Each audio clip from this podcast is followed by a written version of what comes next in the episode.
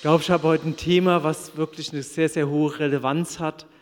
Es hat sogar, ja, fast eine überlebenswichtige Relevanz für einige hat. Das Thema heißt Burnout in der Gemeinde. Ist die Gemeinde das Problem oder hat sie die Lösung? Gemeinde, Kirche, wie du das für dich formulierst. Und möchte mich kurz vorstellen, Markus Häuser, ich bin Pastor, ich bin christlich aufgewachsen, ich kenne Gemeinde wirklich seit der Wiege sozusagen. Ähm, jetzt mit dem Schwerpunkt Seelsorge unterwegs, auch Heilpraktiker für Psychotherapie. Von daher habe ich verschiedene Blickwinkel aufs Thema. Aber mir soll es heute um die Gemeinde gehen. Was ist Burnout? Burnout heißt, ich bin ausgebrannt. Körperlich, emotional, das ist keine Energie. Und auch eine normale Erholung am Wochenende ähm, nach, in einem Urlaub reicht nicht mehr. Man ist Montagmorgen immer noch leer. Oder gerade so für den nächsten Schritt. Das meint Burnout. Normale Maßnahmen der Erholung reichen nicht. Und ihr habt hier das Bild, den Akku in den verschiedenen Energiezuständen. Und ihr könnt mir überlegen, wo stehe ich denn? Weil Burnout heißt ja, ich habe mehr ausgegeben, als ich wieder reingenommen habe. Von daher ist dieses Bild vom Akku wirklich hilfreich. Habe ich genug aufgeladen, wenn ich gebe?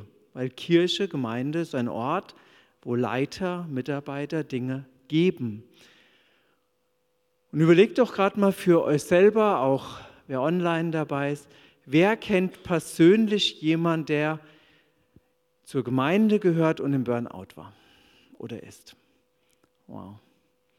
Es sind fast alle, die hier vor Ort sind, die man persönlich kennt, nicht nur irgendwie gelesen, gehört.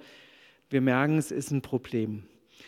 Ich möchte hingucken, weil vor der Therapie kommt ja immer die Diagnose. Muss man erstmal hingucken, gibt es hier ein Problem?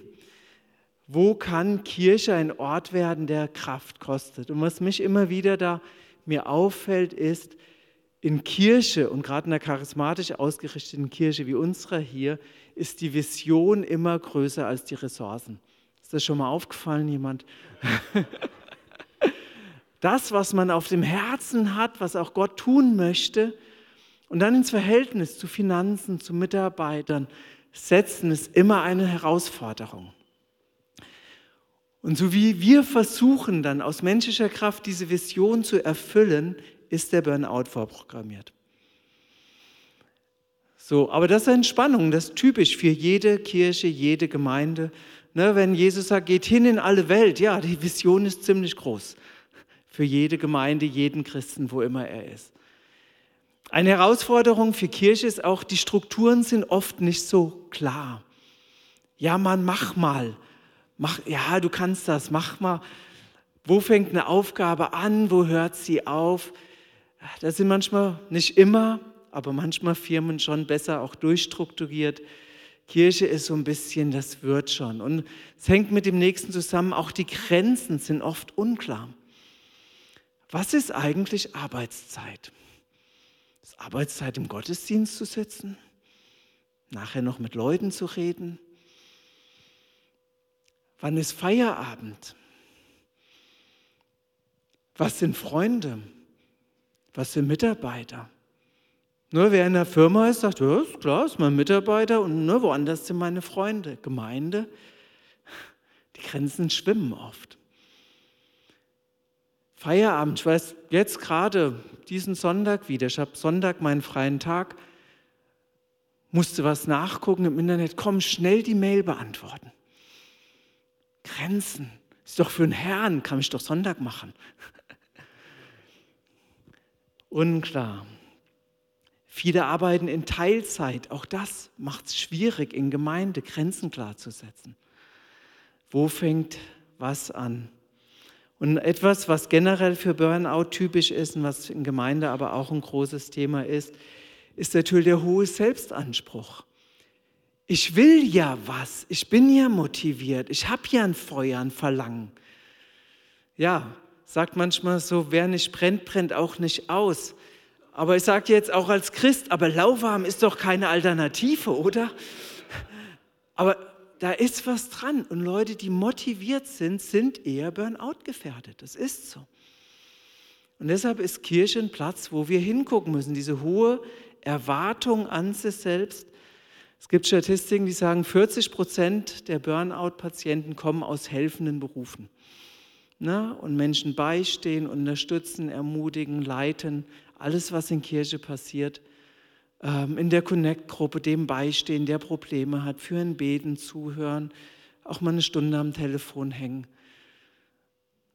Laut Statistik sind da die Erschöpfungszustände. Und was in der Kirche dazu kommt, was aber für jeden Burnout gilt, sind die persönlichen Antreiber. Könnte ich einen ganzen Vortrag drüber machen, ich mache einfach mal zwei, hole ich raus. Ein sehr typischer Antreiber ist, wenn ich es nicht mache, wird es nicht passieren. Ne, wenn ich nicht hingehe, wird niemand den von Jesus erzählen oder diesen Trauernden trösten. Und dieses, wenn ich es nicht mache, ist sehr typisch für Menschen, die das schon als Kind erlebt haben. Da hat jemand gefehlt. Oft hat ein Elternteil gefehlt durch Scheidung, durch Tod, durch körperliche Krankheit, durch psychische Krankheit. Und es ist so ein Antreiber hängen geblieben. Ich muss es machen, sonst passiert es nicht. Ein anderer typischer Angreifer, und in der Kirche funktioniert ja auch, ne? So, wenn du nicht gehst, ja, wer soll gehen? Wen soll ich senden? Ja, funktioniert doch in Kirche. Das andere ist auch so ein Antreiber, man möchte gefallen. Man, vielleicht, weil man schon im Mutterleib Ablehnung erlebt hat. Oder in der Schule Mobbing nicht so beliebt war oder der Bruder immer besser war oder die Schwester. Man möchte gefallen dem Papa. So, und dann kommt man in die Kirche, auf einmal hat man zwei Papas. Hat man Papa im Himmel, dem will man gefallen. Und wenn man den gefällt, dann hat er einen besonders lieb. Und dann gibt es noch den Papa Pastor und dann gibt es noch die Teamleiterin, die so fürsorglich ist. Und diese Antreiber, aber ich will gefallen, die funktionieren in Kirche. Und da ist wichtig, auf die Antreiber zu gucken. Ich möchte ein paar Hinweise auf Burnout zeigen, weil mir ein was sehr wichtig ist. Es gab mal so eine Zeit, da kam das mit Burnout auf. Da hatte ich so das Gefühl, wenn du so ein richtig hingegebener Christ bist, musst du schon Burnout mal gehabt haben. Sonst bist du doch so ein bisschen laschi-mäßig drauf. Auch medizinisch gesehen gilt, je tiefer du in den Burnout reinfährst, desto länger brauchst du, um rauszukommen. Von daher, Leute, lasst uns erste Warnzeichen wahrnehmen. Ich habe wirklich, Gott sei Dank, noch keinen wirklichen Burnout gehabt. Ein paar Warnzeichen kenne ich aus meinem Leben, wo ich hingucke. Lasst uns vorsichtig sein an dem Punkt. Ein paar Warnzeichen. Körperliche Warnzeichen, Dauermüde, keine Energie, Konzentrationsprobleme, Magen-Darm-Probleme, Tinnitus, ne, diesen Ton im Ohr, Verspannung, Schlafprobleme, Zunahme auch von Suchtmitteln, Zucker, Koffein, Energy Drinks. Warum? Man will ja wieder Energie kriegen. Ne? Die Aufgabe ist ja größer. Oder auf der Gegend Ritalin teils auch, was Leute einsetzen. Ne? Steigert die Konzentration, ganz toll, Amphetamine. So hoffen wir in der Kirche nicht so viel, aber möchte es mal gesagt haben. Auf der Gegenseite, wie regel ich mich runter? Cannabis, Schlafmittel, verschiedene ja, Dinge, die einen runterregulieren. Auch Nikotin beruhigt im ersten Moment, auf Dauer zwar nicht, aber mal kurz. Körperliche Hinweise. Wichtig, ähm, wenn man dauerhaft in den Burnout fährt, wird die Nebenniere, die Hormone produziert, unter anderem Cortisol, das einem Energie im Körper freisetzt, brennt aus im wahrsten Sinne. Das heißt, sie kann, wenn Gott nicht ein Heilungswunder tut, wird die dauerhaft geschädigt, kann diese Energie später nicht mehr zur Verfügung stellen. Von daher, ihr merkt, es ist kein Thema zum Spielen. So, wir müssen echt wach sein. Themen in Beziehungen, die werden oft zweckorientiert, die sind dienstorientiert. Wen treffe ich einfach, weil ich ihn treffen will? Oder gibt es ein Ziel? Möchte ich damit was bewirken? Manchmal Wenn der Burnout weitergeht, kommt so eine innere Taubheit, man nimmt Emotionen gar nicht mehr so wahr, alles wird flacher. Man hat gar keine Kraft, die Freundschaften zu pflegen. Wer in einer Partnerschaft ist, oft sind da Krisen. Ja, warum? Weil wenn der Tank leer ist, der Akku leer ist und dann kommst du nach Hause, ja, Partner, füll den bitte auf. Ja, toll. Der hat vielleicht auch gerade einen leeren Akku und freut sich auf seinen Partner oder nur einen halbvollen. Und dann entstehen Spannungen in der Beziehung und man denkt, du immer. Beziehungen werden mit belastet. Gefühle, ganz typisch für Burnout ist Sarkasmus. Man kennt das aus der Pflege ganz stark. Ne? Die blöde Simulantin aus Zimmer 5. Ähm, aber das kann in der Gemeinde genauso sein. Oh, diese ewige Problemtante in meiner Connect-Gruppe. Wenn wir merken, wir fangen an so zu denken oder so zu reden, es sind einfach Warnzeichen. Verdamm dich nicht, aber werde wach. Es sind Warnzeichen. Die Laschi-mäßigen Mitarbeiter. Der Matthias Hoffmann, der schreibt da öffentlich drüber, ein Pastor, den ich sehr schätze, ein Vaterherzdienst, hat gesagt, so am Ende seines Dienstes, als in der Gemeinde, wo ein Burnout tief kam, sagt er, hatte eine Schafallergie. Das heißt, die Schäfchen, ne, die Gemeindemitglieder, er hat allergisch auf die reagiert. Und das ist so ein Zeichen, habe ich echt noch Freude, die Leute zu treffen aus der Gemeinde, denen ich dienen soll vielleicht als Leiter. Angst, manchmal bis hin die Angst, ich bin ewig verloren wenn der Burnout tiefer geht. Wut, Wut auf alles, Wut auf die Leiter, weil die einen ja immer nur antreiben, Wut auf die Scheißgemeinde, Entschuldigung, ähm, weil das Gefühl ist, das System macht mich kaputt. Und dann ist auf einmal deine Wut. Wut ist nicht immer schlecht. Wir müssen nur hinhören, was will die Wut uns sagen. Ähm, Wut auf Gott. Gott, du bist so unfair. Mann, andere verdienen ihr Geld, machen einen schönen Urlaub und ich in der Gemeinde arbeite doch für dich und bin jetzt so fertig. Wut auf Gott. Und oft auch Wut auf mich selbst. Hey, die anderen schaffen es doch alle. Was bin ich denn eigentlich für ein Weichei? Abwertung auch sich selber gegenüber. Freudlosigkeit und im Grunde alles, was zum depressiven Spektrum gehört, kommt da auch. Okay, geistlich, Freudlosigkeit im Dienst, man hat keine Lust, viel schlechtes Gewissen, man hat ja nicht mehr das richtige Feuer, innerlich sich getrennt fühlen von Gott, von auch Glaubensgeschwistern, abgelehnt fühlen bis hin zur Bitterkeit. Ich möchte dazu sagen, alles, was ich hier in Symptomen aufzähle, kann natürlich auch bei einer Depression sein, kann auch bei, wobei Burnout und Depression, je nachdem, wie man es auch definiert, sind eh nah, kann bei einer Traumafolgestörung vorliegen, aber es sind viele Burnout-Symptome. Was kann Kirche tun? Was kann sie als Ganzes tun? Und da geht es erstmal um die Kultur, die wir als Kirche setzen. Eine Kultur, die den Körper wertschätzt, die das ernst nimmt, wenn jemand fertig ist wenn er Symptome entwickelt.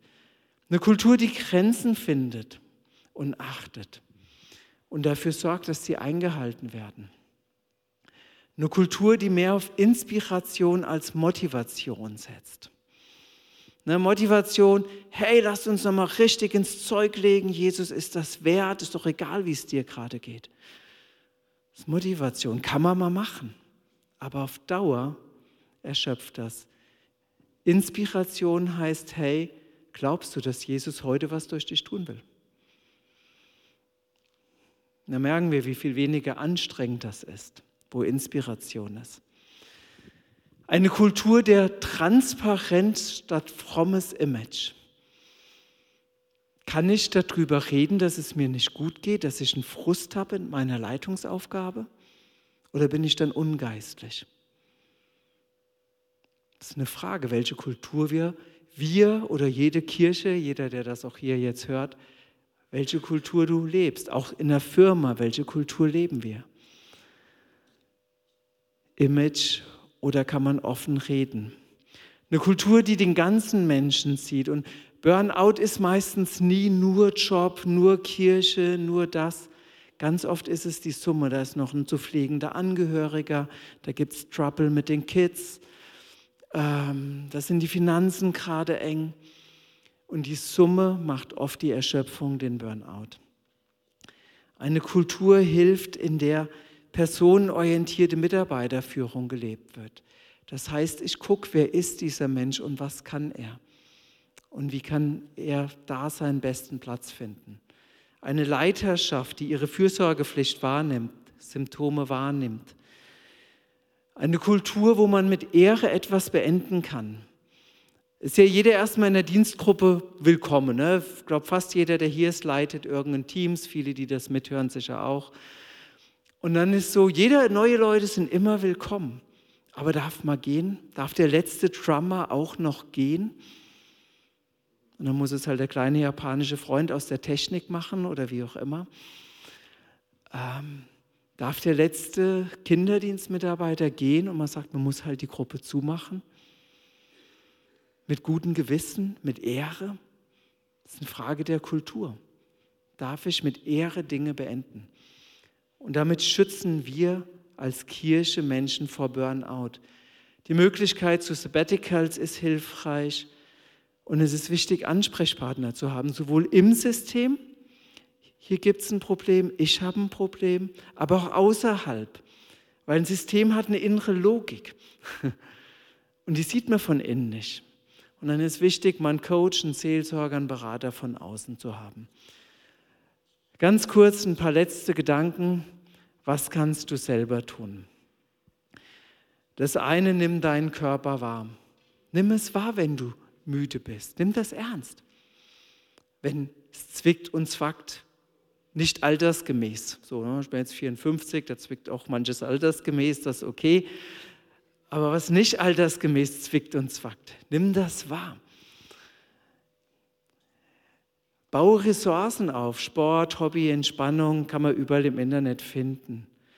Schaffe möglichst viel Klarheit und klare Strukturen und setze Grenzen. Und so ein Gedanke, der mir da sehr gut hilft, irgendwann habe ich mal begriffen, jedes Ja beinhaltet ein Nein. Wenn ich sage, ich übernehme den Dienst, ich führe das Gespräch, heißt das gleichzeitig, ich werde nicht mein Thema vorbereiten in dieser Zeit, ich werde nichts organisieren können, ich komme nicht pünktlich nach Hause, um mit meiner Frau noch Zeit zu verbringen. Jedes Ja beinhaltet auch ein Nein zu einer anderen Sache. Das ist, ich bin da noch ziemlich am Üben, aber die Erkenntnis ist ein erster Schritt. Nimm dir immer wieder Zeit zu reflektieren, was mache ich überhaupt? Warum mache ich das? Macht das noch Sinn? Nimm dir auch länger Zeit, das schafft man im Alltag nicht.